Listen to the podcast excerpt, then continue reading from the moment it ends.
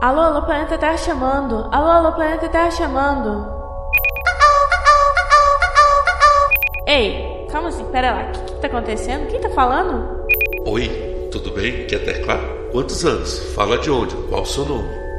Diretamente do milênio passado, aqui é o Mileniados, onde tudo pode acontecer.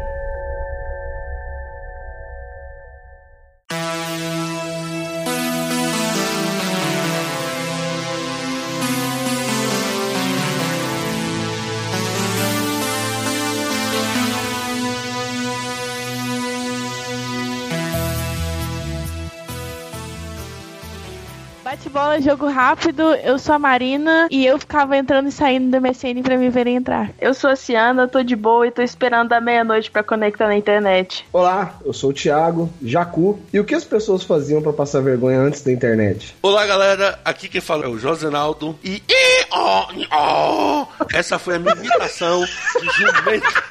Ah, porra, velho.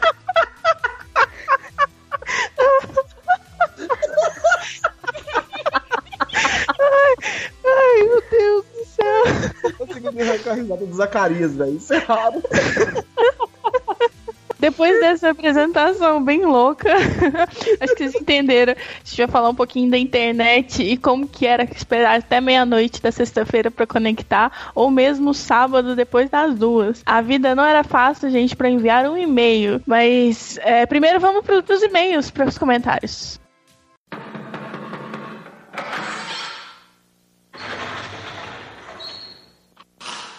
Senta que lá vem a história. Oi, gente, tudo bem? Aqui é o Senta que lá vem história, que é a nossa sessão de comentários dos mileniados. É, a gente vai fazer o primeiro programa de comentários hoje, no episódio 3. Eu sou a Marina, eu sou a host. Fala galera, aqui é o John, também conhecido como Josenaldo, sou co-host do Mileniados. Estamos aqui para agradecer a quem participa do nosso programa através da nossa sessão de comentários ou mandando e-mail. Se vocês quiserem, podem nos mandar e-mail no contato mileniados.com.br e também participar do site na seção de comentários. Aproveitem também para seguir o nosso perfil no Instagram, no Facebook e no Twitter. Os links estão no post. Aproveita e segue a gente também, arroba. Ribeiro e Arroba Voodoo Reverso no Twitter. é, nossos links todos nas nossas redes sociais para acompanhar a gente, para saber quando sai o programa. Tá todos no site, é só dar uma olhadinha, tá, gente? Então vamos começar primeiro no primeiro episódio. Nosso primeiro episódio foi sobre podcast. A gente fez um Inception de podcast. Quem participou desse episódio fui eu, Marina, o John, que tá aqui comigo, a Ciana e o nosso amigo CG. Nós tivemos alguns comentários que são de pessoas que fazem parte agora dos mileniados, que são mileniados, que é o Thiago Jacu, grande beijo, Thiago, que foi o primeiro a comentar, primeirinho. É a Isa, a Denoni, que vai fazer muitos textos legais pra gente, também vai participar do cast, pode ter certeza. E o Gustavo, que também tá próximo de, de, um, de um cast dele sair, que ele vai falar um pouquinho também da vida dele. Eu vou deixar essas pessoas de suspense, porque no- nos casts elas vão falar um pouquinho melhor sobre o que elas são, o que elas fazem e por que, que elas vão participar, né? Aí fica também de suspense pros próximos episódios. E que mais, John? Quem mais que comentou com a gente aqui no primeiro episódio? Então, nós temos um comentário aqui, Marina, do Tiago Augusto Silva. Ele comentou: Salve, salve mileniados, tudo bem? Acabei de ouvir aqui o primeiro programa de vocês e desejar vida longa aos mileniados. Grande abraço. Tiago,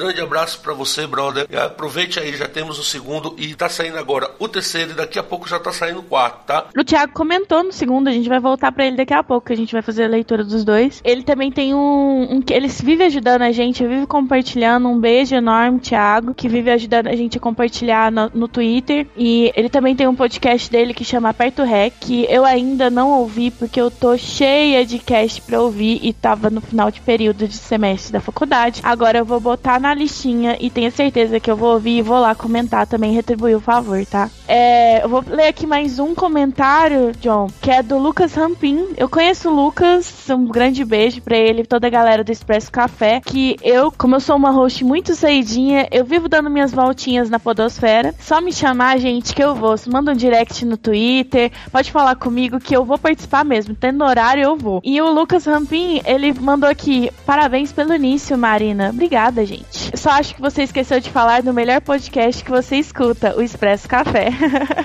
é, muito sucesso para vocês. E realmente é um podcast muito legal, gente. Eu recomendo. Eu participei do episódio, se eu não me engano, número 7, sobre mudanças. E que eu acho que vocês podem lá dar uma olhadinha para saber um pouquinho mais disso. Beleza, Marina, beleza. Ah, aproveitando aqui, vamos falar também aqui do comentário deixado pelo Garcia. Olá, Millennial Casters. Olha, já ganhamos um nome bonito, Millennial Casters. que bom início, sim? Espero que continue com o projeto. Vocês têm muita energia e muita paixão pela mídia. Foi bom ouvir a interação de vocês. Tinha alguma coisa, um plástico, um papel no microfone da Frost, a host resfriada. E talvez a trilha poderia estar menos marcante. Uma vírgula sonora será bem-vinda, no demais, tudo atraente. Garcia, até esse ponto aqui, cara, realmente a gente teve alguns problemas com o som da nossa host no primeiro episódio. É, perdão, gente. Mas graças a Deus a gente já resolveu esse problema, certo? E não haverá mais, eu espero, problemas com isso. E quanto à questão da trilha, cara, a gente fez um, assim, Baixamos um pouco a trilha no segundo episódio, tá? Espero que já tenha sido uma experiência melhor para vocês. A gente tá ouvindo esses feedbacks, cara, são muito bons. Muito obrigado por eles, certo? Eu agradeço muito, porque assim, é com esse tipo de feedback que a gente vai conseguir melhorar nosso podcast. E continuando, sobre o episódio, no começo fiquei confuso. Eu imagino Millennials trazendo coisas novas. E o episódio foi descorrido com podcasts, como direi, clássicos. Então, imagino que vocês trariam novidades que estão escutando ou, ou esse episódio foi uma introdução. Algo para explicar a identidade de vocês como consumidores. E nos próximos vocês falarão sobre os mais diversos assuntos.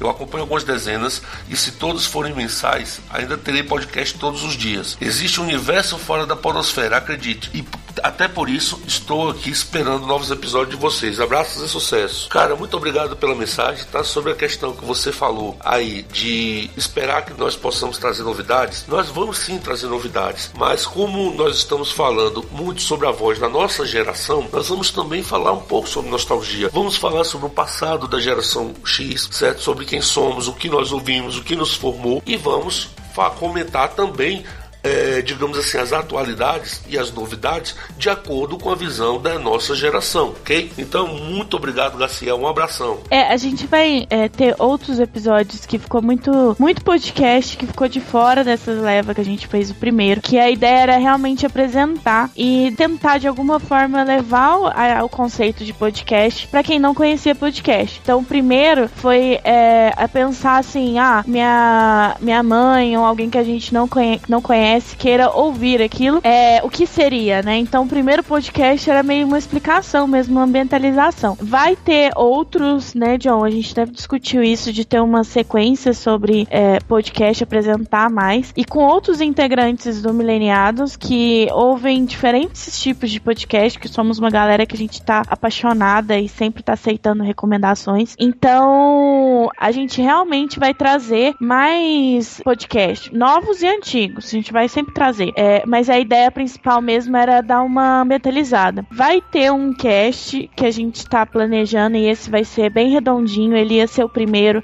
mas a gente acabou é, jogando ele pra frente para ele estar tá melhor, bem mais trabalhado. Que a gente vai falar sobre geração, a gente vai explicar o que, que é os millennials e a nossa proposta. Dá para entender que a gente tá falando, mas a gente vai aprofundar um pouquinho mais pra frente, né, John?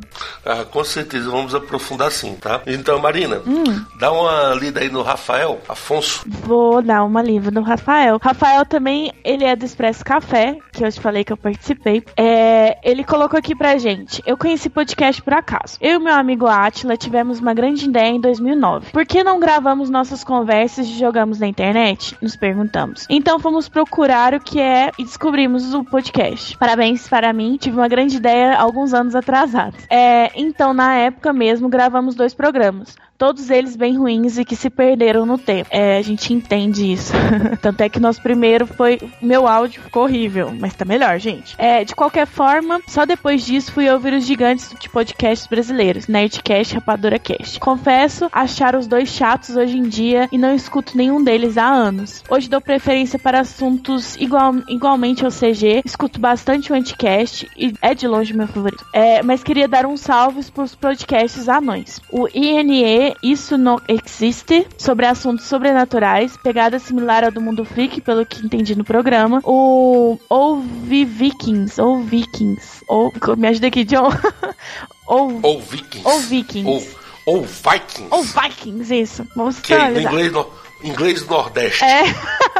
É um podcast sobre assuntos nerds. Esses são para os saudosistas Nerdcast antigo. É, para os podcasts de médio, o PQP Cast, do PQ para o PQP, feito por elas, podcast dedicado e retratado ao trabalho de diretoras de cinema mulheres. Legal isso, hein? E o grande Osmose, que infelizmente está parado, mas deve voltar. É, brigadão, Rafael, por ter comentado, por ter interagido, né, sobre o assunto. E mais algum detalhe sobre esse programa, John? Ele falou aí sobre o podcast para as meninas, o feito por elas. Eu acabei de lembrar um podcast muito bom que eu escutei um episódio e gostei muito, entrou para minha lista. É o Pode Programar. É um, um podcast. Eu ouvi esse também, mas eu, eu não ouvi, né? Eu, eu sei dele. Não, podcast muito bacana, entendeu? Feito assim sobre programação e feito por meninas, que assim, muito legal a proposta desse podcast. Eles têm, por exemplo, episódios sobre mães na TI, sobre síndromes do impostor, né? Assim, e tem também, por exemplo, episódios mais técnicos, sistema de controle de gestão, framework, JavaScript. Cara, um podcast muito legal, tá sendo muito bem feitinho, tá? E que assim já entrou pra minha fila também minha lista. Pode programar, pode ver aí, galera. É, eu vou, eu vou puxar já pro segundo episódio, porque se a gente for falar sobre mais podcasts, a gente tem um podcast inteiro nessa sessão de recados. A gente grava outro podcast. É, a paixão é grande. Então a gente tá aqui, eu abri aqui o segundo episódio. No segundo episódio a gente falou sobre top 5 de TV dos anos 80 e 90. A qualidade do meu áudio dessa melhorou. Ui, né? Graças a Deus. Mas, da Deus não.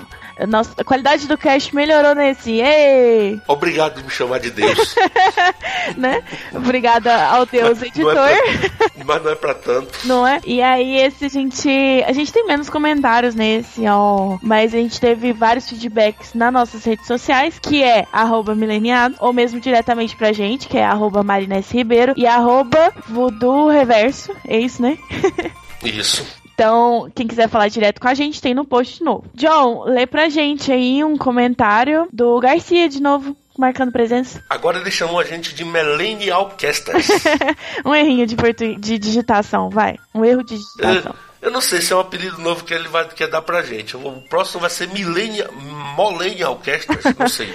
Mas vamos lá. Olá, Millennial Casters. A edição e a captação deste está ótima. Parabéns. Uh! Valeu! Sobre o episódio, que memórias, hein? Destaque pro Clube do Bolinha, não só por ser uma versão bicheira do Chacrinha e não só por utilizar frases como sucesso careado na boca do povo, para um Brasil de audiência, um oferecimento a Lisabel, vai Bel, a Lisa, ao... Nossa Senhora!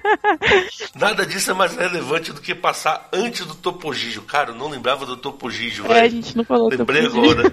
Esperando muito o de novelas e o de séries para relembrar clássicos como Super Vic, Muffy Brown e, por que não, Park Lewis. Abraços e sucesso. Cara, Garcia, eu vou te falar, né? É verdade. A gente- quando a gente for fazer o de séries, cara, essas séries dessa época eu não lembro nada, porque pra mim, séries, a minha vida de séries começou a partir de Lost. Depois de Lost, que o conceito de série surgiu na minha cabeça. Que isso, John? Que- Punk levado da Nossa. breca? Não, ah, tá bom. Vai ter Banco Levado da Breca e talvez MacGyver. É, MacGyver. MacGyver é a única série que me marcou dessa época. Aquele, aquele do carro também, que o carro conversava. Nossa, esqueci o nome. Eu acho que era Super Máquina, mas eu Super não lembro Máquina, muito. Super Máquina. Eu sei da existência dele, mas eu não lembro, sabe? Não marcou tanto assim, entendeu? Porque eu só parei pra prestar atenção realmente em séries após Lost, que é aí que série marcou na TV. Mas a gente vai tentar, com certeza, a memória dos outros participantes vai trazer muito Vai ser conteúdo melhor dessa que a época. nossa. É, porque a minha memória, meu amigo, sinceramente é uma desgraça. Eu tenho que tomar, eu tinha que tomar meu remédio pra memória, mas eu esqueci onde eu botei. É, te entendo. então eu vou passar pro próximo aqui, que é de novo o Thiago do Aperto Rec, que ele manda um salve, salve, jovenzinhos e jovenzinhas do Mileniados. É, obrigada pelos jovenzinhos, né, John? É, a gente ficou cinco anos mais novos aqui. Eu, eu até suspiro suspiro. diante desse elogio.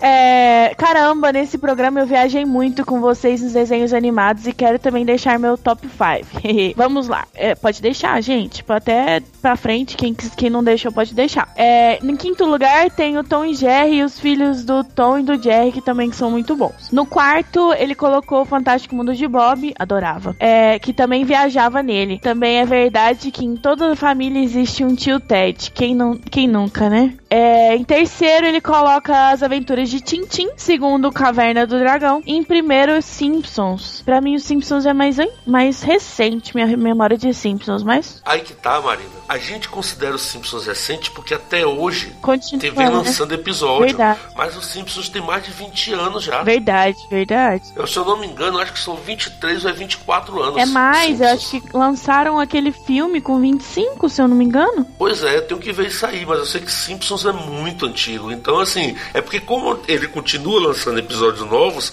a gente não tem no momento a memória dos Simpsons como tão antigo. Mas realmente, eu lembro que Simpsons durante muitos anos foi um dos meus desenhos favoritos. Sim, ele continua aqui. É, escolhi estes, mas a lista vai muito além. Sobre os programas de TV, lembro de vários da minha infância, mas alguns que marcaram como Meu Pé de Laranja Lima, que passava na TV Cultura. É, gostava de assistir Gloob Gloob, quase todos os programas desse canal. E sobre os apresenta- apresentadores, fica aqui minha homenagem ao Gerson, apresentador do programa X Tudo. Nossa, é verdade, hein? É, Sérgio Malandro era uma loucura. Também torcia para ninguém acertar só pra ver o desespero da criança correndo quando saía o gorila correndo ou qualquer, ou qualquer outro monstro. KKKK. É, era muito engraçado. Xuxa dispensa comentários. Tosco também era o programa da Mara Maravilha na TV, no, na SBT. E o que dizer do programa Fantasia da SBT?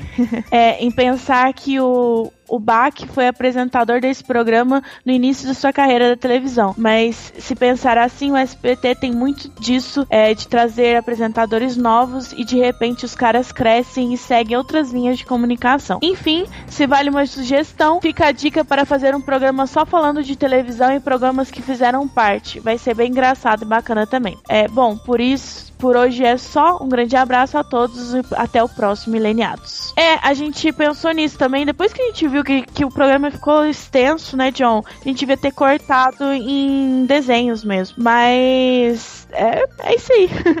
A gente ainda vai rever esse tópico de programas de TV. Eu ainda tô assustado aqui com uma coisa. Hum, O Bach foi apresentador do Fantasia. foi. Caralho, eu não acredito nisso. Bach, apresentador do Fantasia. pois é. Posso te jogar uma?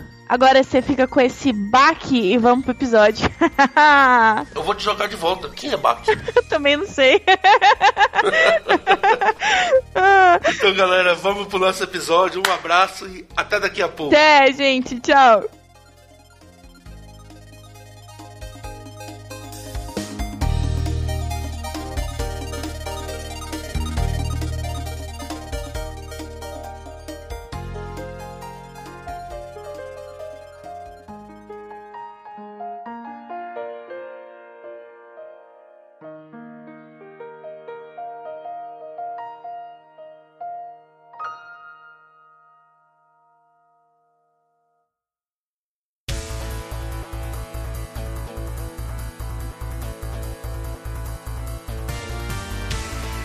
Para contextualizar um pouquinho, vamos falar sobre o surgimento da, da internet, que a primeira ideia de internet não era para enviar memes, gente, shocking, e não para reclamar da vida no Twitter ou arrumar discussão com sua família inteira no Facebook. A internet, ela teve origem na Guerra Fria e ela tinha como ideia principal compartilhar informações, gerar um acesso livre entre professores e pesquisadores ao longo do mundo. A ideia era que o conhecimento não fosse perdido. Então eu queria criar uma grande rede que passasse isso tudo e com todo mundo poderia acessar. A internet ela foi criada pelo DARPA, o Departamento de Defesa norte-americano. Ela foi criada pelos militares no mundo em que a comunicação era essencial para guerra, certo? Ela assim, no começo ela foi criada para isso, para comunicações militares, mas logo viu-se o potencial de incluir as universidades dentro dessa rede. A ideia da internet é que ela fosse é, criada de uma forma tal que se alguma coisa acontecesse num pedaço da rede, numa cidade, uma bomba explodisse, por exemplo, a internet continuasse de pé, certo? Que ela continuasse funcionando, não importa quais computadores estivessem ligados. Isso mesmo. E aí a gente vê em setembro de 93, março de 94, mais ou menos, nos meus minhas fontes de pesquisa, que a rede que até então era dedicada à pesquisa acadêmica, ela foi aberta a todo mundo. E era uma rede muito frouxa, que ela não tinha, não era, ninguém era dono dela, ninguém tinha como mandar, era, era de acesso aberto e permitindo que agências de comunicação pudessem fazer o que quisesse ali, basicamente. Qual é a senha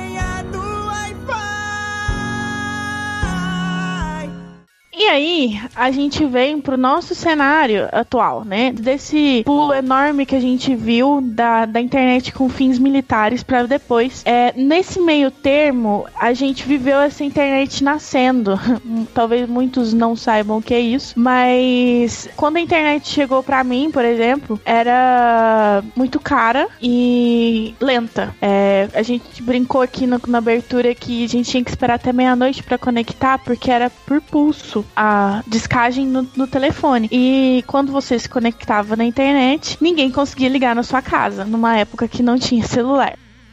Então, gente, o que, que vocês falam sobre isso, né? Sobre a internet. Como que era conectar à meia-noite? Como que foi o contato de vocês com isso? Para contextualizar o pessoal do porquê que a gente conectava à meia-noite. Isso, obrigado. Naquela época, a gente não tinha praticamente celular, telefone celular, todo mundo só tinha telefone fixo. O telefone fixo, a contagem dele era por pulsos. Você ligava, era um pulso. A cada dois ou três minutos, cobrava-se um novo pulso. Havia uma nova cobrança. Só que da meia-noite até as seis da manhã, cobrava-se apenas um pulso por ligação, não importa qual fosse a duração da ligação. E nos sábados à tarde e domingo o dia inteiro, era somente um pulso. E a internet nessa época, gente, a gente conectava pelo modem, a gente um aparelhinho que era conectado na linha telefônica, certo? Então o que que acontece? Esse modem ele transformava o sinal digital do computador num sinal analógico que podia trafegar na linha telefônica. Então esse aparelho que hoje a gente já tem é bem diferente, a gente praticamente não usa mais, ele fazia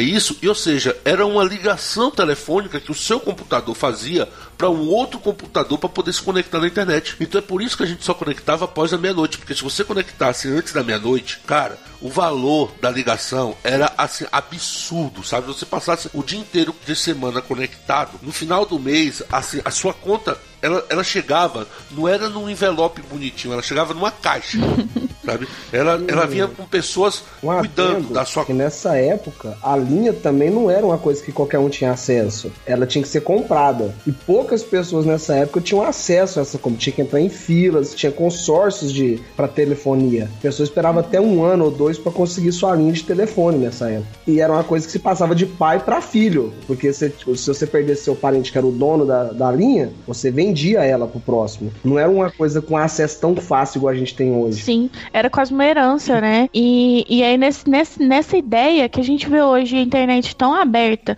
todo mundo hoje tem um, um, um smartphone, talvez com acesso à internet, que pode pesquisar alguma coisa. Antigamente não tinha, às vezes, nem a linha telefônica para possibilitar essa, essa, essa internet de escada, né? Que a gente fala. Se eu não me engano, hoje a gente tem dois celulares por pessoa no Brasil. É muita É. coisa, com acesso Não. muito fácil. Sim, e a, a internet, a gente tem Wi-Fi na rua, pelo menos aqui em Uberlândia, que é onde todo mundo do cast está residindo atualmente. A, tem em praças ou em alguns ônibus, tem a disponibilidade de se, acessar a internet de maneira gratuita, por cadastro, etc. Então, isso facilita muito. E a realidade é totalmente diferente de que era tão restritiva para hoje que é acesso a todo mundo, qualquer pessoa. Qual é a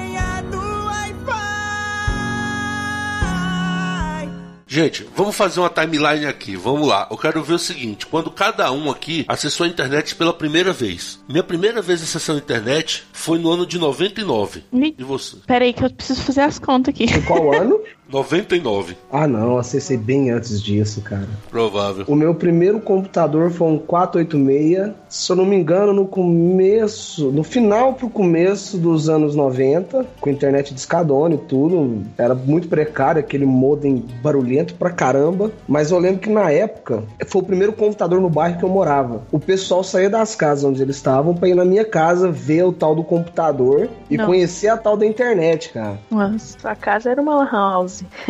Não, não, não era nem lan house, nem existia o conceito de lan house Não, na época. sim, mas o pessoal nem casa- sabia o que, que era um computador no bairro onde eu morava. Não, ok, mas a sua casa era como se fosse uma lan house. O pessoal ia pra saber de conhecer o que, que era a internet. Sim, conhecer falando. o tal do computador. Legal. É como se fosse na época do meu pai o primeiro vizinho ter a TV colorida deles. Isso. É.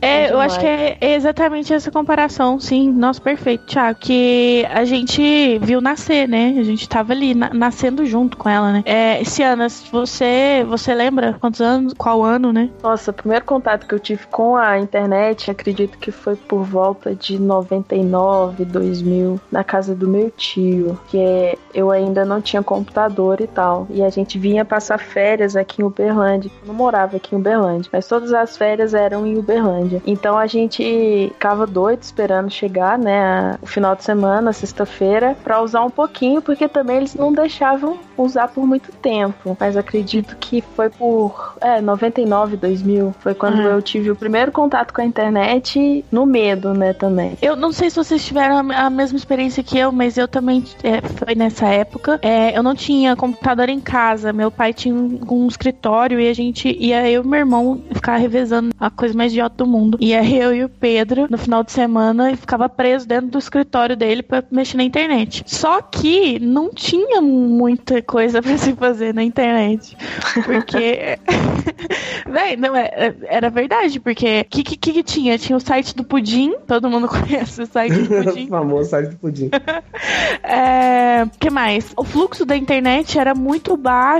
É, eu lembro que eu conectava e meu pai pedia assim: atualiza o meu Outlook. A gente tinha que abrir o Outlook e selecionar para que ele fizesse o envio ou recebimento de e-mail. E demorava, ficava um tempão, às vezes uma, duas horas, só para fazer o download de alguns e-mails, que era, que era lentidão absurda. E aí eu lembro também que aí o meu irmão apareceu com, com o Emule, né? Pra fazer o download de, Nossa. de música, né? E casar, limeware. casar. na Nossa, e aí, não, e era assim, você colocava e roubava toda a banda, obviamente, porque não tinha nada, né? E um download de uma música, às vezes demorava dois final de semana, três final de semana. Sim. É, mas eu acredito Marina. que a, o acesso à internet foi, foi devagar para acontecer e a gente, quando teve esse acesso logo de cara, a gente não tinha muito o que fazer porque ela não era tão difundida para a residência, vamos falar assim. A internet ela é utilizada, igual você vê no histórico, começou na guerra, foi por conta da guerra que começou a desenvolver mecanismos de comunicação de longa distância, então era mais trabalho, né? Só depois, vamos falar assim, 2000 pra frente que a gente pode considerar que a internet realmente chegou nas residências e passou Vamos a ter o que fazer, Aproveitar essa não? ponta que você deu, só pra corrigir um erro meu. A internet, quando eu conheci, não foi na- no final de 90, no começo de 90, foi pra 96. É porque eu tenho uma lembrança que agora eu tô recobrando ela. Quando eu vi a primeira vez, foi na universidade, que meu pai fazia parte. Não lá em casa. Lá em casa foi em 96, quando veio a residencial. Foi pra 94, eu acho, 95. Aí depois que eu fui ter contato de verdade com a internet. Antes disso, foi na universidade que meu pai fazia parte. Se eu não me engano, nessa época, só em universidades que tinham, né? É, sim, mas. Hospitais. Ou mais ou né? menos. A inter- Aqui no Brasil, a internet ela foi aberta para o público geral em 95. É, foi quando abriu mesmo. a internet, foi quando abriu no Brasil para as empresas. E aí começou uma correria danada, todo mundo querendo botar site na internet. Eu comecei a acessar a internet, eu tô lembrando aqui, não foi 99 não, foi 98. E eu vou dizer para vocês que eu já tinha muita coisa para fazer na internet nessa época sim. É vocês que não tinham muita criatividade ainda, porque nessa época que eu entrei, tinha um troço já que a gente já acessava muito, chamado Bate-Papo do UOL. Eu comecei a acessar em 2098, a primeira vez que eu acessei no Lan House com os colegas do colégio que me mostraram, né? E cara, esse negócio de bate-papo do UOL rendeu uma história danada. Tem um colega nosso, Não, antes de você continuar, deixa eu perguntar, qual que era seu nick? e cara, eu não lembro. Normalmente era Ariano alguma coisa. Meu Deus. Caramba, cara. Velho, eu sou de Ares, cara. Eu não, não Ah, sou menos criativo mal. pra Ah, nick. ok, Pô, o que primeiro susto, baiano velho. nazista que eu conheci, cara. Caralho, pelo amor de Deus, é, não, cara. Não, mas, Eu sou baiano, você velho. fez, você fez. Baiano, cara, baiano nazista, velho. Deus. Pois é, mas Ariano, velho. Até eu assustei. Meu Deus. Você vê Não, até a cara, inocência no próprio ariano. nick, né? Era ariano de Ares, porque isso atraía as meninas que gostam de Nick. As meninas que tinham uma certa atração por arianos já, já viu em cima, rapaz. Na verdade, na hora que você falou Ariano, eu virei assim, será que era uma, uma homenagem a Ariano Suassuna, né? Tipo, sei lá. Qual é a senha Teve um colega nesse período, teve um colega que ele arrumou uma namorada Portugal por esse bate-papo do UOL. Cara, isso deu um rebuliço no colégio quando a galera descobriu, porque era novidade, né? E a gente e todo mundo querendo saber quem era a menina, e aí apareceu foto dessa menina. Eles trocavam foto pelo ICQ, e o cara ficou apaixonado, e as meninas estavam em cima dele, e ele não queria ficar com ninguém, porque ele só queria saber da mulher dele. O amigo dele começou a namorar a irmã da mulher dele, tudo pela internet. Ficaram nessa história maluca aí por meses namorando os dois, os dois caras com as duas meninas, certo? E aí aconteceu da menina, a namorada dele ficou doente, essa menina foi parar no hospital, daqui a pouco essa menina morreu, e foi um rebuliço danado com a Morreu? família, e o cara ficou meu- triste. meu Deus. Pois é. E no final a gente descobriu que o amigo dele é que tava fingindo ser as duas meninas e o cara era gay. Caramba! E fazia isso porque tava apaixonado por ele e queria manter todo mundo longe Meu dele, velho. Deus, Isso velho. Deu um rebuco. Essa galera descobriu a verdade disso. Que esse menino que inventou essa história toda, é, é, assim, eu presenciei isso de muito perto porque eu tava com a galera. Eu vou te falar, por pouco não deu morte, viu? Caramba! Esse negócio mas- de inventar história não é muito legal, cara. Eu lembro que no Não começo Mesmo, do. Thiago? o Não é negócio muito do- legal? do- Não, mas às vezes pode ser criminoso mesmo. No começo do chat da UOL, o meu irmão entrou no, no coisa, criou um nickname lá, não lembro na época, e se passou por um traficante de drogas. Nossa. Nossa, Pode tirar onda, moleque, tinha o quê? Uns 12 pra 13 anos. que Ele ideia. começou a vender, fingir que tava vendendo droga no, no, no, no chat do UOL. Uma semana depois, Cara. chegou uma carta da Polícia Federal aqui em casa pedindo explicação. Caramba! Pensa numa tunda que um guri tomou, cara. Nossa senhora. Meu pai teve que assinar a carta, teve que lá dar explicação pra Polícia Federal do que, que tinha acontecido. Nossa senhora. Cara, se eu fosse seu pai, eu dava explicação pra polícia, mas eu pedia pra polícia vir pegar ele e levar na delegacia pra dar depoimento. Dá um sustinho. Pegar ele, só de chegar, é, de chegar a polícia na porta, levar no carro algemado, chega lá o delegado botar pressão, sabe? Que é pra ele nunca mais pensar em fazer uma besteira dessa. Cara, enfia um olho de boneca no olho, filho. Pelo amor de Deus, mas não faz isso. Qual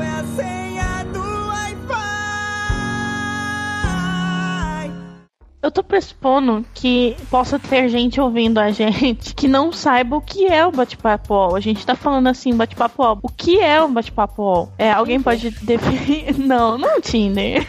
Não, vai, é o Fala, não, não é o Tinder, é o Tinder, eu Tinder falo. nos primórdios, vai. Funcionou Não, tão bem quanto, hein? Bate-papo do UOL funciona muito bem, mas era o seguinte, galera. Era uma sala onde você entrava de bate-papo, você colocava o nick, no- quase ninguém colocava o próprio nome, certo? E aí você conversava com todo mundo da sala. Se você quisesse, você tinha que conversar no privado com a pessoa, você tinha que dizer que estava conversando com aquela pessoa. Senão você conversava com todo mundo. A ideia era, você entra, começa a falar com a galera, achou que legal, começa a conversar com a pessoa, a partir dali você troca esse aqui, trocava outro mensageiro, e-mail e ia pra fora. Porque a questão era, era um site que você colocava o nick e entrava. Não tinha um cadastro de nick. Se eu fosse lá e colocasse hoje Marina e amanhã eu colocasse Cassiana, era o primeiro que dava, não, não tinha um cadastro, não era vinculado a um e-mail. Gente, na verdade, vocês estão falando era, aconteceu, na verdade ainda existe o chat do UOL e é tão popular quanto era antigamente, viu? Não é mais não, Thiago. O público é que mudou, Ah, ótimo. mas o acesso às salas hoje continua basicamente o mesmo, de número de pessoas. É, Hoje tem um cadastro, né? Por exemplo, eu não posso lá entrar, só se eu, eu consigo fazer um cadastro, vários Pode. cadastros de Marina. Pode, é né? livre. Na verdade, Pode você, mesmo. qualquer pessoa Uhum. consegue acessar, sei lá, tem um número X de pessoas pra entrar na sala e você, é, você não sendo assinante da UOL, você pode entrar, né, se tiver naquele limite ali. Assinante pode entrar tendo 50, sei lá, 50 pessoas na sala, mas continua, eu acho, não pegando e-mail nem nada. Eu É, até testei aqui agora, acabei de entrar numa, numa sala do UOL aqui. Normal, igual era antigamente, gente pra dedéu, todas as salas praticamente lotadas e os nicks Então. não mudaram nada. É, Não mudaram. O problema é o seguinte, cara, que antigamente todo mundo ia pro bate-papo do UOL, porque era o que tinha no Brasil pra você socializar. Eu acredito que foi a primeira rede social que a gente teve Sim. no Brasil. Só- que depois do Orkut, cara, o Orkut matou o bate-papo do UOL. Não, eu ma- matei muito antes pra mim. É, pra você ver que cada realidade é diferente, né? Eu não gostava do bate-papo do UOL porque era muito amplo, né? Tipo, tinha gente tudo até lado. Porque você poderia entrar numa, numa sala sobre cinema. Aí tinha de todo mundo. Eu queria socializar com pessoas que eu conhecia, né? Ou talvez um círculo maior, né? Queria estar num momento ali, talvez puxar assunto com um menininho bonitinho é, que eu achava queria conversar ou qualquer coisa assim. Então eu fiquei pouco no bate-papo UOL e quando eu fui, quando eu ti- estive no bate-papo UOL, eu nunca usei meu nome e nunca era da cidade onde eu morava. Eu era de Odade e inventava mil e uma coisa. sempre se passava por outra pessoa. Sempre se passava pra outra pessoa, não sei porquê, né? Porque Eu com medo de alguém me comum. descobrir. Por É. quê, né? Eu, pelo contrário, eu sempre entrei no bate-papo da minha cidade, certo? Sempre assim, bate-papo da cidade de Itabuna, quando eu tava em Itabuna, e de Ilhéus, quando eu tava em Ilhéus. Sempre com algum nick que já denotasse de cara que eu era homem e qual era a minha idade. Normalmente era ariano e a minha idade. Mas eu, eu vou contar o porquê que você é diferente da Marina. Porque você é homem. Você É. entrava no chat da UOL querendo alguma coisa a mais. Aí onde você Exatamente. ia procurar? Na sua cidade, pra ter o comodismo, pra não ter que viajar, porque você era É um guri. verdade. Claro. seleção. Era o que eu queria, ué. E eu vou falar a verdade, cara. Chat da UOL foi uma fase muito boa da minha Olha vida, velho. só. Qual é a senha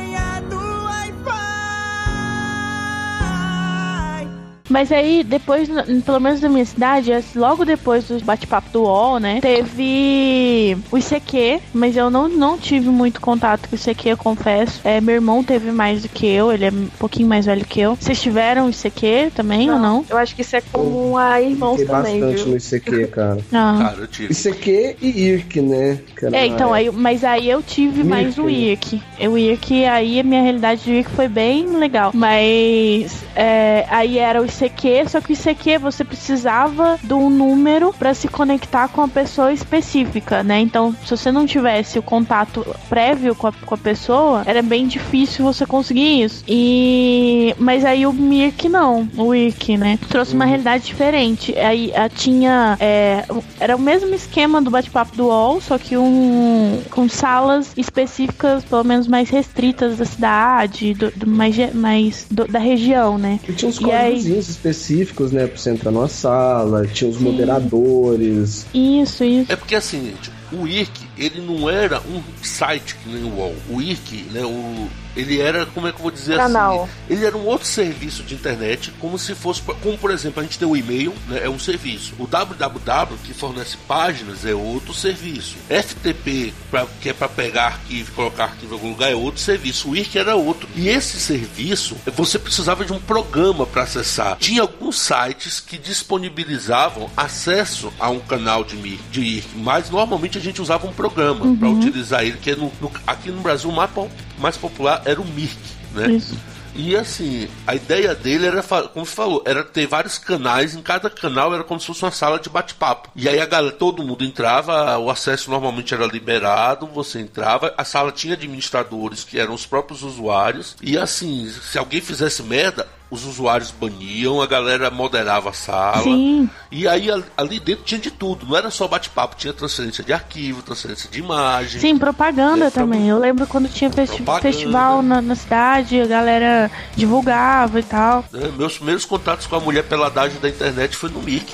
Então, e aí é isso que eu ia puxar também. Porque é, no, no Mirk é a mesma coisa do bate-papo do UOL. Se você tivesse, né, por exemplo, tava lá no canal aberto da cidade. Vamos, vamos pôr assim, canal aberto do Mileniados, tá todo mundo. Aí tem eu e o John de moderador. É, não, tinha os donos e tinha submoderadores. Era, tinha umas divisões, né? Tinha. E, por exemplo, vamos, vamos pôr assim. E aí, por exemplo, eu quero mandar uma mensagem pra Cassiana. Eu entrava numa, num, num- no PVP, né? No, no privado, e mandava mensagem pra ela. E aí, a gente começava a conversar com as pessoas, né? Normalmente pessoas que a gente mais tinha. sabia quem era ou já tinha como reconhecer melhor. Só que aí a conversa ia ah, desenvolvendo. Aí às vezes a pessoa não era da cidade ou você não conhecia. Como que era mandar uma foto, gente? Sério, por favor. Porque não tinha, né? Ou, ou tinha. Como que foi era pra vocês? Pelo ICQ tinha como mandar foto, certo? Eu digo assim, o ICQ foi minha- uma das minhas primeiras experiências na web, porque depois daquele de acessar o bate-papo lá na Lan House a primeira vez, minha segunda experiência foi na casa de uma tia, eu acessando o ICQ dela, ela resolveu fazer uma brincadeira com a sobrinha de um amigo dela e fiz, começaram a dizer, fingir que era o menino que tava afim e tal. Que paia. Enrolaram a menina uma meia hora, né? Depois que fizeram a pegadinha, que brincaram muito com ela, que aí se revelaram, o que, que eles fizeram? Ah, eu vou sair, fica aqui conversando com o meu sobrinho. E aí me colocou pra conversar com a menina. Olha, eu tô fazendo nada, eu vou citar. Eu tava, fala a verdade, eu estava mais interessado em mexer no computador do que conversar com a guria. Eu nunca vi falar, eu nem sabia que era uma guria do outro lado. Eu tava abismado com aquele negócio de conversar com outra pessoa que tá em outro lugar. E comecei a conversar com a menina. E no que a gente tá conversando, como é você, não sei o que, ela me mandou uma foto. Foi a minha primeira experiência com, digamos assim, com esse assunto na internet, que já, aquilo ali já abriu pra mim outro mundo, porque era a menina era a coisa mais linda do mundo. Lourinha, olho verde, bonitinha e tal. Eu já me apaixonei na hora, como todo Zé Mané. Toda mulher de Vocês- internet é vocês- assim, não. cara. Você se apaixonou por uma, por uma foto com a resolução de merda, porque não tinha foto com resolução É. boa. Pois é, como eu fui uma criatura abençoada, os deuses estavam ao meu lado, né? A minha tia viu a foto e confirmou, olha, fulana. Como ela confirmou, eu acreditei, porque se não tivesse minha tia ali do lado, eu tenho certeza que eu ia cair na conversa de um gordo granudo. Entendeu? Eu ia, me- eu ia me apaixonar por um gordo, nerd gordo, fingindo que era mulher do outro lado. Mas os deuses estavam me protegendo, então beleza. Aí, resultado, essa criatura virou minha amiga, nós ficamos amigos assim muitos anos. A gente acabou perdendo contato porque eu vim pra cá, pra Uberlândia e tal, mas enfim, aquilo ali já me animou a dizer assim: olha, gente, esse negócio de internet tá bom. Eu do lado de cá de fora não pego ninguém, esse negócio de internet tem chance. E, e aí eu entrei de cabeça nesse negócio de internet. Assim, cara, eu cacei tudo. Isso aqui, Mirk, bate-papo da UOL, nessa fase tinha tudo. O mandar foto, Marina, como você perguntou, cara, eu mandava só pelo bate-papo da UOL. Pelo Mirk eu não sabia mandar foto. O máximo que eu sabia no Mirk era pegar foto em canais que disponibilizavam foto. Qual é a senha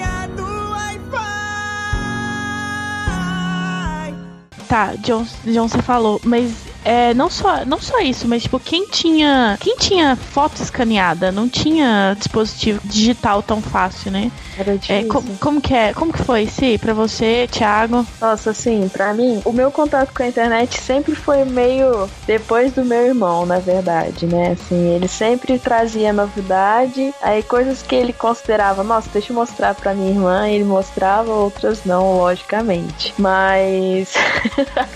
Com relação a, a escanear a foto, nossa, era difícil, porque é, scanner mesmo quase, quase, assim, eram poucas as pessoas que tinham, né? E você pegar a foto, na época também, lembrando, não era é, fácil a, o acesso à câmera digital, foi só depois que ficou acessível, né? Então você tinha que usar a câmera lá antigona, tradicional, você ia, pegava, colocava o filme, revelava, levava pra revelar e só depois você tinha a foto. Não é igual hoje que hoje tá no celular. Então, pra escanear, eu, eu acho que eu nunca cheguei a, a, a escanear foto assim, não. Eu passei, eu acho que eu passei a usar mais foto, ter foto no computador com a chegada da câmera digital. Ou aquelas webcam que servia de, de câmera digital, que era bem porcaria a resolução. TechPix, né?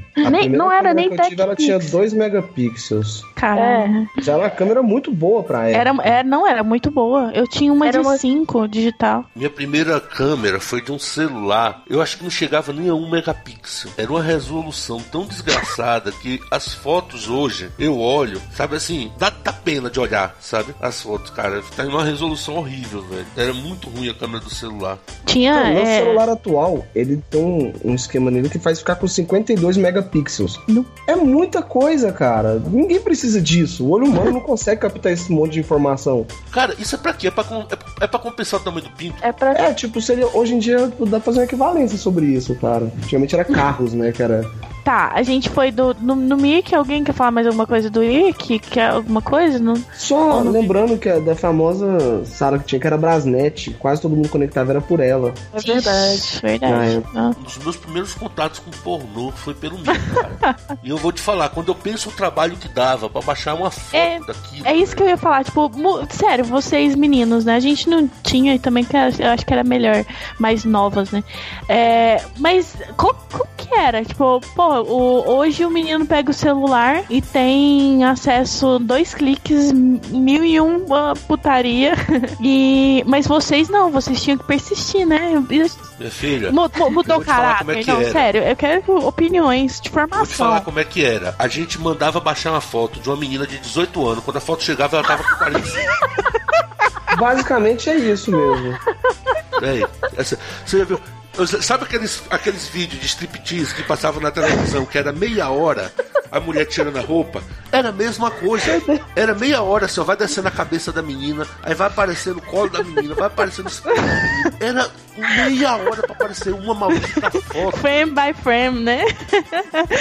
Eu vou te dar um exemplo horrível do que, que era a internet nessa época. Eu fui baixar uma foto de uma mulher pelada, na época todo inocente, menino, serelepe pimpão, e esperando, né? Que era uma coisa que a cada 30, 40 segundos dava um pique na foto, assim, e descia mais um pouco. Aham. E foi descendo, e o menino todo empolgado, né? Coisa linda, uma mulher pelada. Nessa época era muito difícil da gente ver isso.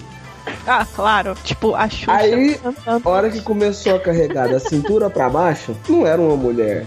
Meu Deus.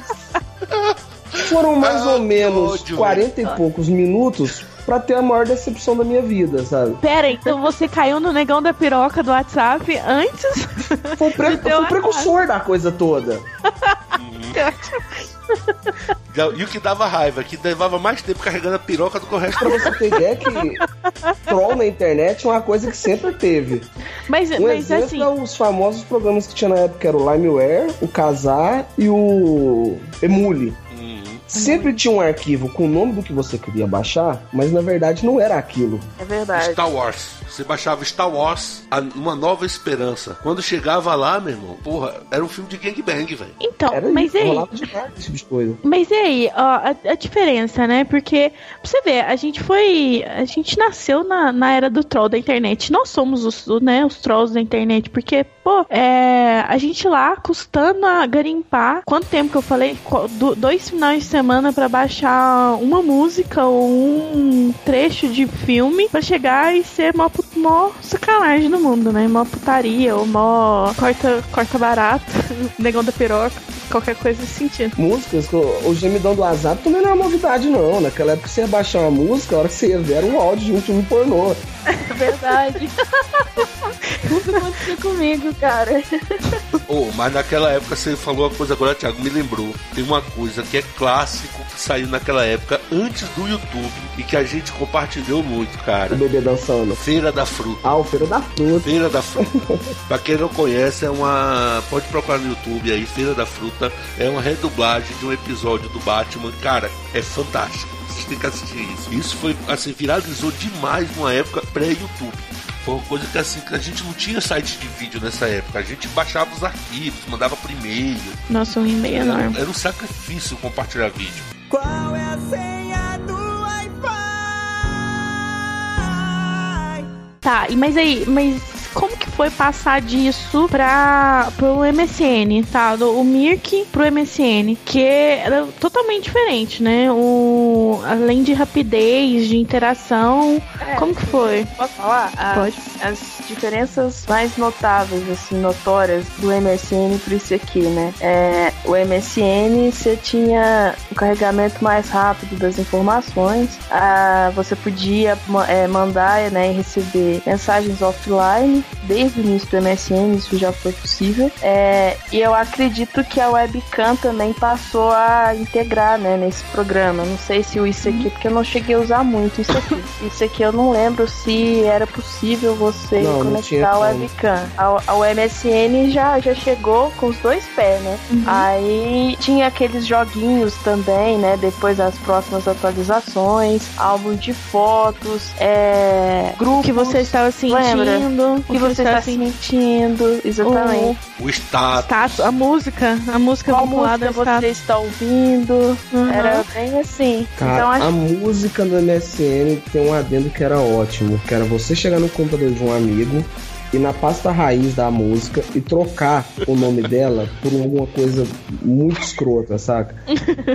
A Pornô. pessoa clicava lá, John Bon Jovi, só que na hora que tava escutando, aparecia pra ele daquele jeito legal. Pra pessoa que tava lá, tava lá assim, pornô gay com cachorros. E horrorizava Caramba. todo mundo, né? A gente excluía do, face, do, do MSN na época por causa disso. Ó, orgia com anãs, cavalos. Era coisa do tipo. E o moleque sabe sacanear melhor do que a gente sabe hoje, cara. é verdade. Oh, não, mas tinha outra coisa também que tinha no, no MSN. Tinha o Indireta Manager. O Indireta Manager, porque o MSN, a música do MSN e a. Status. Como é que fala? O status, ele nunca era usado pra fazer o status ou botar a música. Era, Era. usado pra compartilhar indireta. Era, Com certeza. Verdade. Aí você ficava entrando e saindo do Igual eu falei. pra chamar a atenção da galera e sempre com alguma música, alguma coisa que era indireta pra alguém. É verdade. Não, era uma conversa paralela só pelo status, né? Cara, o brasileiro ele é mestre nisso, em desvirtuar funcionalidades de aplicativos. Nós fomos mestres nisso, porque o Orkut, ele tinha as mensagens que a gente só usava pra mandar propaganda. Tinha o mural que a gente usava pra mandar mensagem. E tinha o depoimento que a gente usava como mural. Verdade. O famoso só visualiza, não aceita. Né? É. Nossa, Ah. le- e não, e, a- e aí começou as fanfics. Acho que as fanfics começaram aí, né? Porque eu lembro de um depoimento desse, um cara contando pro outro que foi na casa de fulano e o que quis beijar ele, queria fazer sexo com ele, ele não deixou, mas aí o cara falou que não ia doer, e aí ele tava três dias sangrando. Não sei se eu não lembro uns, uns print desse que rolava nos, tenho uma vaga lembrança disso. E as comunidades, né? Que era todo um- uma. co- Oh, mas então vou te falar, as fanfics começaram antes disso, que tinham os famosos fóruns na internet. Ah, é verdade, a antes gente não falou Orkut sobre os fóruns. fóruns. E nos fóruns rolava essas fanfics, rolava muita coisa do tipo de, de inventar historinhas pra conquistar público. Sim, sim. Cara, tá engraçado, né? Eu tava até discutindo isso hoje com a galera no Twitter. Como o termo fanfic adquiriu essa conotação, né? De uma historinha inventada na internet pra adquirir público. Porque fanfic não é isso. Não, virou isso hoje, né? É, virou isso. É uma tecnologia de fanfic, nova. né? É, porque o fanfic mesmo é o quê? É a história, normalmente criada por fãs, né? Em cima de uma história que já existe. Por exemplo, um fanfic do Harry Potter. Eu tenho uma. Alguém vai criar uma história em cima do Harry Potter. Pois é.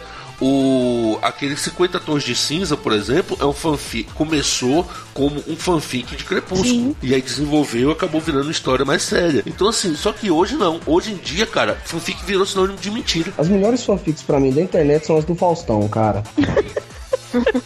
Mas do Faustão. Você não conhece as fanfics do Faustão? Cara, eu não tô lembrando, não. Cara, virou até jogo na internet. é outro nível. É ai. muito bom isso, cara. As pessoas, tipo, criam histórias eróticas com o Faustão. Nossa! Caramba, não sabia não. Criaram um joguinho na internet como conquistar o Faustão, cara. É maravilhoso isso. Caralho, velho. Não tinha noção do que a inter... assim, Eu sei que muita merda foi produzida na internet, mas não tinha noção que tinha chegado tão Nossa, isso é, essa é a ponta, amigo. Não, não tem É, mais. Você você tem que cavar muito pra chegar no fundo, cara. Velho, eu cheguei no fundo, eu cheguei no fundo do poço. Essa galera cavou até o pré-sal. Não, Sabe é. qual que é o fundo do poço da, da, da internet? Chama chance. Qual é a senha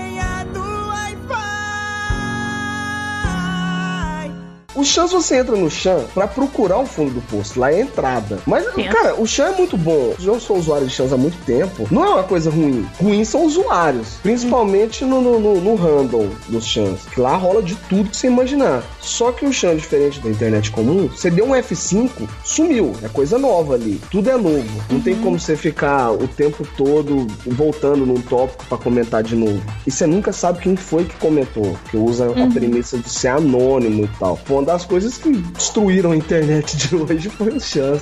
Bom, essa migração do ICQ pro MSN, como é que vocês é, reagiram a isso? Assim, é uma, é uma, uma pergunta que me veio na cabeça aqui agora. Como é que aconteceu essa transição? Ah, pra mim foi normal. Eu já usava aqui, certo? Há um bom tempo. Eu comecei a usar NSN, passei um tempão usando os dois. E à medida que a galera foi deixando de usar esse aqui, chegou uma hora que eu deixei de usar também. Acredito que o, o MSN, ele veio revolucionário com o Windows, sei lá, Windows 2000, alguma coisa assim, né? E aí muita gente tinha o ICQ e falava, nossa, quais que são, é, quais que são as vantagens de ir para um, um programa, que na época falava programa, não era nem aplicativo, é, qual que eram as vantagens desse programa em relação a um que tá, os meus amigos todos estão aqui, todos os meus contatos estão aqui, poucas pessoas que, que têm acesso ao MSN. Ah, Ciana, eu. Eu sou ele adopter. Eu usava um programa, se aparecesse outro, eu usava junto. Eu não tinha essa coisa de vantagem. Normalmente era eu que falava com a galera: galera,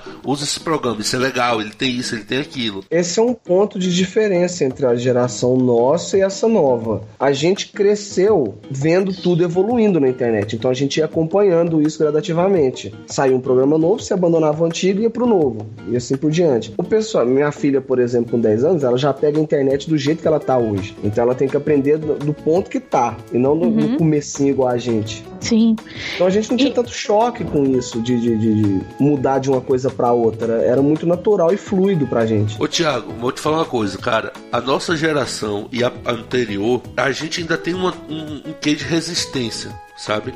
Na hora de mudar de programa, que a nova geração não tem. A nova geração, por exemplo, tem a impressão de que eles estão pegando a internet do jeito que tá, mas não é. Se você olhar nos últimos cinco anos, o avanço da internet foi absurdo nos últimos cinco anos. E eles já acostumaram com esse avanço, sabe? Tanto que eles já encararam o Facebook, eles já estão encarando o Snapchat, eles já estão encarando o Instagram, sabe? Tudo junto. A nossa geração, por exemplo, já passou pelo fato de usar o, o ICQ e ficar um tempo naquela coisa de, ah, será que o MSN é bom? O Cristiano perguntou, provavelmente, eu não sei se ela passou por isso, mas algumas pessoas passaram pela dificuldade de passar de um programa pro outro. Ah, não, isso sim, a gente tinha dificuldade de reaprender aquilo. Aham. Mas era uma coisa normal você chegar num ponto, ou você ia porque todo mundo tava migrando, ou porque aquele programa que você tava usando simplesmente morreu. O ICQ tem mais ou menos o que uns dois, três anos no máximo. Eles tentaram é, lançar novamente o ICQ, né? É, fizeram o aplicativo para celular, mas acredito que não pegou muito para competir com WhatsApp, Telegram, É, aqui no Brasil coisas. não rolou mesmo. É, não sei lá fora, mas aqui também não rolou não. Hoje no mundo o mensageiro mais popular é o WhatsApp.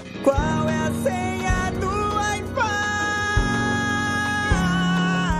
Tá, mas voltando, puxando os antigos, aí eu queria ver com vocês, tipo assim, a questão de o que, que mudou, né? E o que que, que, que levou pra vocês ser, é, crescer com a internet, né? Ou, ou ver a internet sendo construída, né? Desse jeito, sabe? Tipo, vocês acham que é, moldou de alguma forma como vocês agem hoje? É, eu, e as redes sociais que vocês gostam mais, etc. Totalmente. Velho, mudou minha vida completamente. Pra começar, eu larguei a ideia de fazer faculdade de medicina pra fazer ciência da computação, porque eu fiquei fascinado com aquilo, né? Assim, eu sinceramente, eu vejo hoje o meu história, tudo que eu fiz durante esses anos, eu tenho certeza que eu fiz a coisa mais certa. Primeiro que se eu tivesse feito medicina, eu com certeza tinha matado um paciente no primeiro ano. Desatento como eu sou, zoado como eu sou, cara, eu tinha matado alguém, velho. Eu tinha esquecido. Pera, John, no primeiro ano de medicina ou no primeiro ano de residência? Cara, eu tenho certeza que no primeiro ano de medicina eu ia conseguir matar alguém. Não. Caramba. Deixa quieto. Não, ó, definitivamente lidar com gente não é pra mim. Meu negócio é computador. O- Tá, no meu mas- caso já é meio que o contrário. O computador me fez lidar com gente, cara.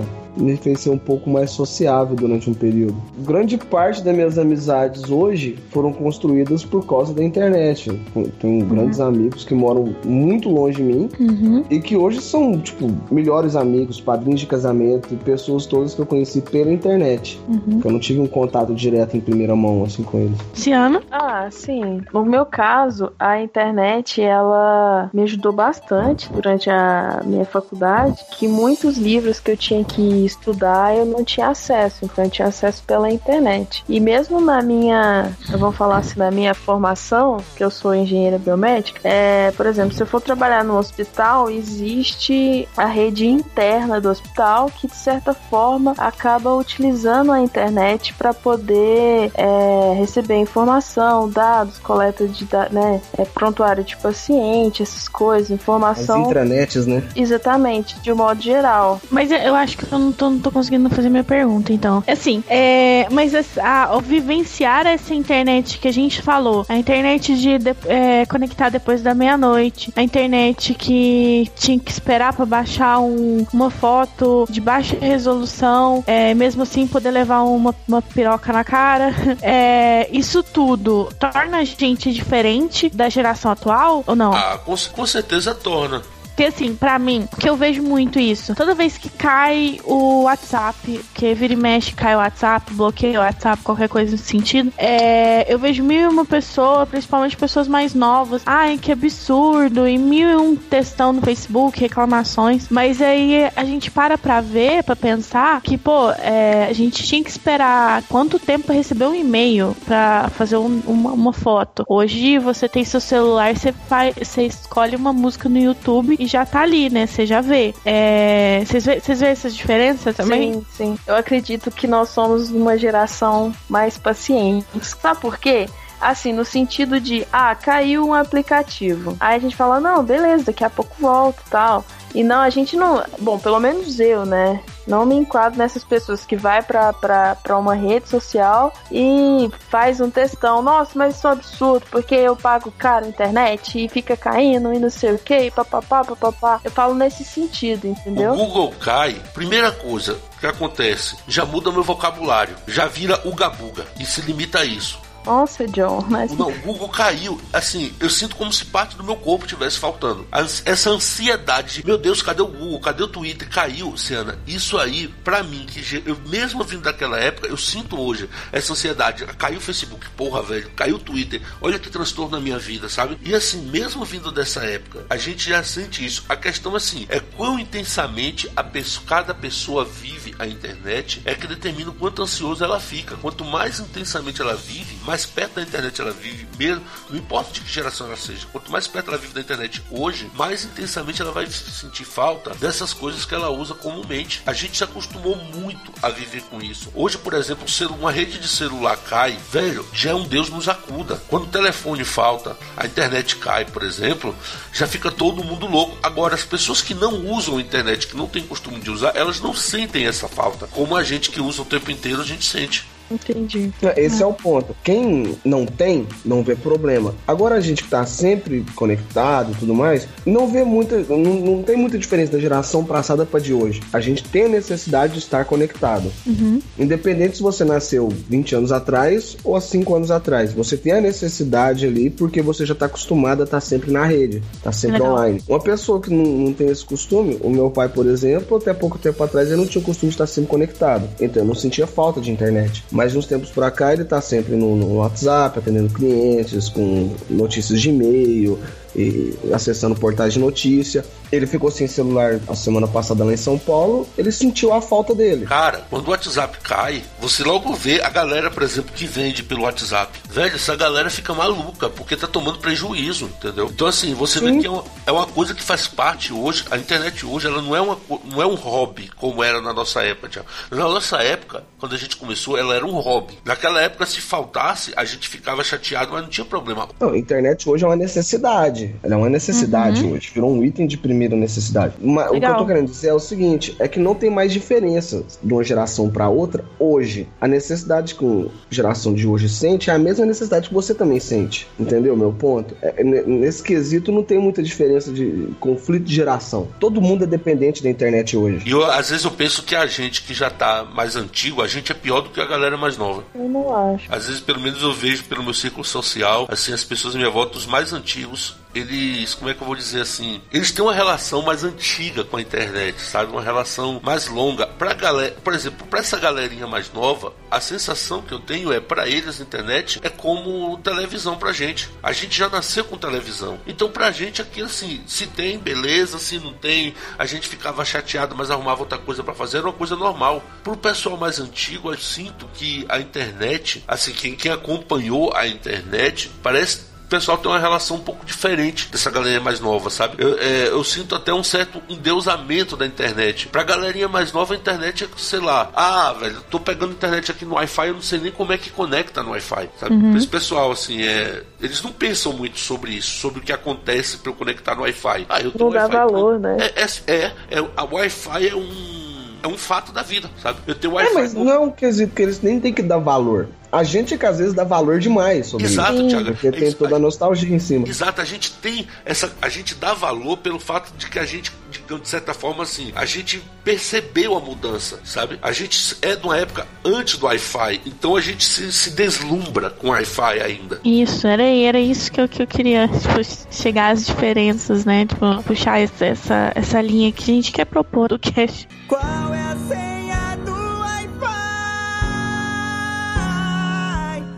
como foi pra vocês a era do Orkut? Tem, tem uma coisa que era engraçada, você só podia colocar 12 fotos no seu, no seu álbum. No começo era. 12 fotos. E aí E você as só pessoas. entrava por convite, né? Só por convite. Verdade. Mas, o Mas Facebook também no também. começo era só por convite. Eu ganhei Era- muito dinheiro com, com o Orkut vendendo convite, os caras na escola.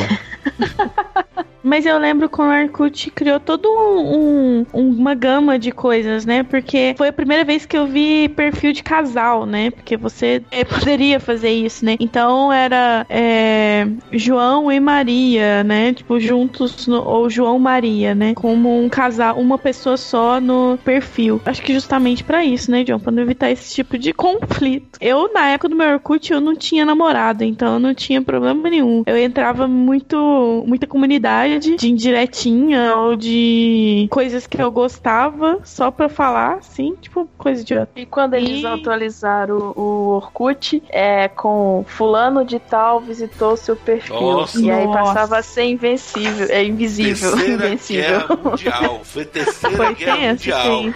Tenso. Aí depois eles começaram a jogar até estatística, né? Que era simplesmente fulano visitou seu perfil. Aí depois, é, essa semana, não, tantas pessoas visitou seu perfil hoje. Essa semana você teve tantas visitas. Aí você fala, caramba, sou popular ou não, né? É, eu não era. Eu também não. Era bem frustrante isso, cara. É muito ruim. Eu me sentia muito bosta também. E aí tinha um, um rank. Não, não, pera. Tinha um rank de sexy, confiável e Nossa, legal. lembro. Lembra disso? Tinha, tinha, Nossa, tinha, Cubinho tinha, de tinha. gelo, coraçãozinho, sorrisinho, não era? Um negócio assim. Era, era. Era uma bosta, gente. Ah, cara, isso eu- acho que faz muito sentido minha autoestima ser tão merda, cara, hoje em dia. Mas isso, ou quando, quando apareceu esse negócio, deu uma depressão. Acho que foi de- a partir daí que eu meio que desisti muito do Orkut, porque é, você ia ver lá quantas pessoas visitou seu perfil? Três, né? Aí você. última. Sua mãe, seu irmão e o ex-namorado. Não, Não, amiga. a amiga que deixou o depoimento que você pediu, É. ou que não era pra publicar, né? A mãe que mandando texto de bom dia, ou a tia, qualquer coisa assim, que jogava no scrapbook. E. Não, aí tinha toda uma tática. Não sei se assistiram essa também. Tinha gente que tinha muito comentário no, no scrapbook que era aberto, né? Mas aí tinha gente que não deixava nenhum. Tipo assim, vocês não Apagava sabem o tudo. quanto eu sou popular. tipo, Que na verdade Sabe podia como não que eu ser resolvi nem um pouco negócio? popular, né? Na época tinha as comunidades do, do Orkut, né? Uhum. Em vez de ficar dependendo só dos meus amigos, amigos, eu fui procurar as amizades online. Aí eu entrava nas comunidades que eu gostava de filmes ou séries, animes, ia saindo adicionando a galera. Deixava, tinha uns posts lá assim, a DD, a pessoa acima, tinha aqueles joguinhos, não sei o quê. Aí no final das contas eu tinha muito amigo, 90% eu não conhecia, assim como é hoje. Aí o pessoal deixava depoimento que você tinha nas comunidades, você falava assim, ah, deixa um depoimento lá, né, e tal. Aí rapidinho sua página tava, tipo, parecendo ser famosinha, mas não era nada além de joguinhos dentro de comunidades. Eu já não tive tanto problema quanto a isso, não. Eu acho que assim, os an... eu penso que os anos de bullying que eu passei do colégio meio que me deixaram meio casca grossa. Então nessa fase eu já tava na faculdade, né? já tava namorando, trabalhando. Assim, eu simplesmente não ligava muito para isso, sabe? Eu já era até um tanto crítico quanto a isso. Eu tinha meu ciclo social ali, eu tava bem satisfeito, sabe? Com, digamos assim, com minhas amizades, meus amigos. Eu, na época também eu tava aprendendo a programar, sabe, Thiago? Então, assim, cara, eu tava na, num vício de programação, velho. Eu queria saber de outra coisa, entendeu? Minha, minha, é, até os games nessa época eu meio que abandonei um pouco, porque eu empolguei com, com programação e deixei de lado. Eu simplesmente tava, digamos assim, curtindo a minha paixão e dane-se o mundo, cada um faz o que quer. Eu tive uma fase muito boa fora da internet quando eu era mais adolescente, cara. Fiquei bastante tempo sem ligar pra internet. né? Mas porque eu mudei de bairro e acabei conhecendo muita gente diferente e tal.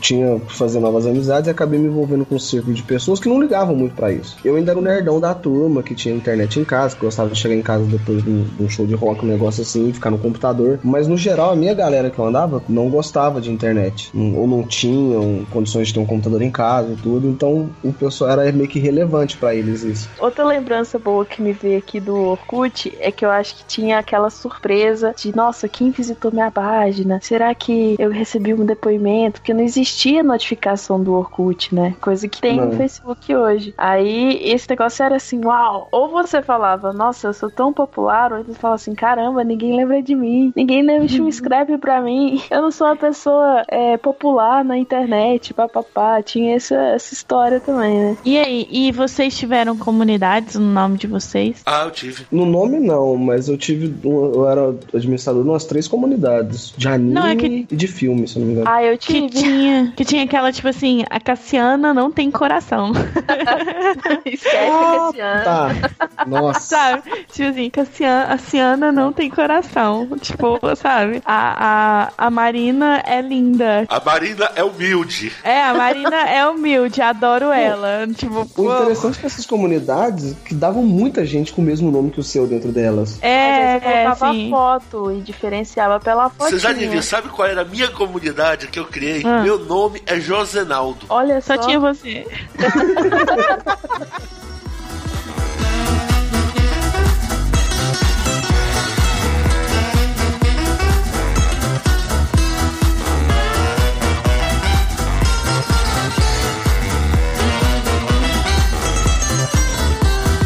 não sei como foi que meus amigos fizeram, se eles pegou o perfil de alguma menina, criou um perfil falso, ou se eles voltaram com o perfil deles, mas acabaram voltando em mim. Rapaz, quase deu fim de namoro. Apareceu no meu perfil lá, não sei quanto por cento sexy. Ah, rapaz, a mulher estressou. E quem é? E quem é essas vagabundas que tá votando em você? O que, é que você tá fazendo? Você tá mostrando peru na internet?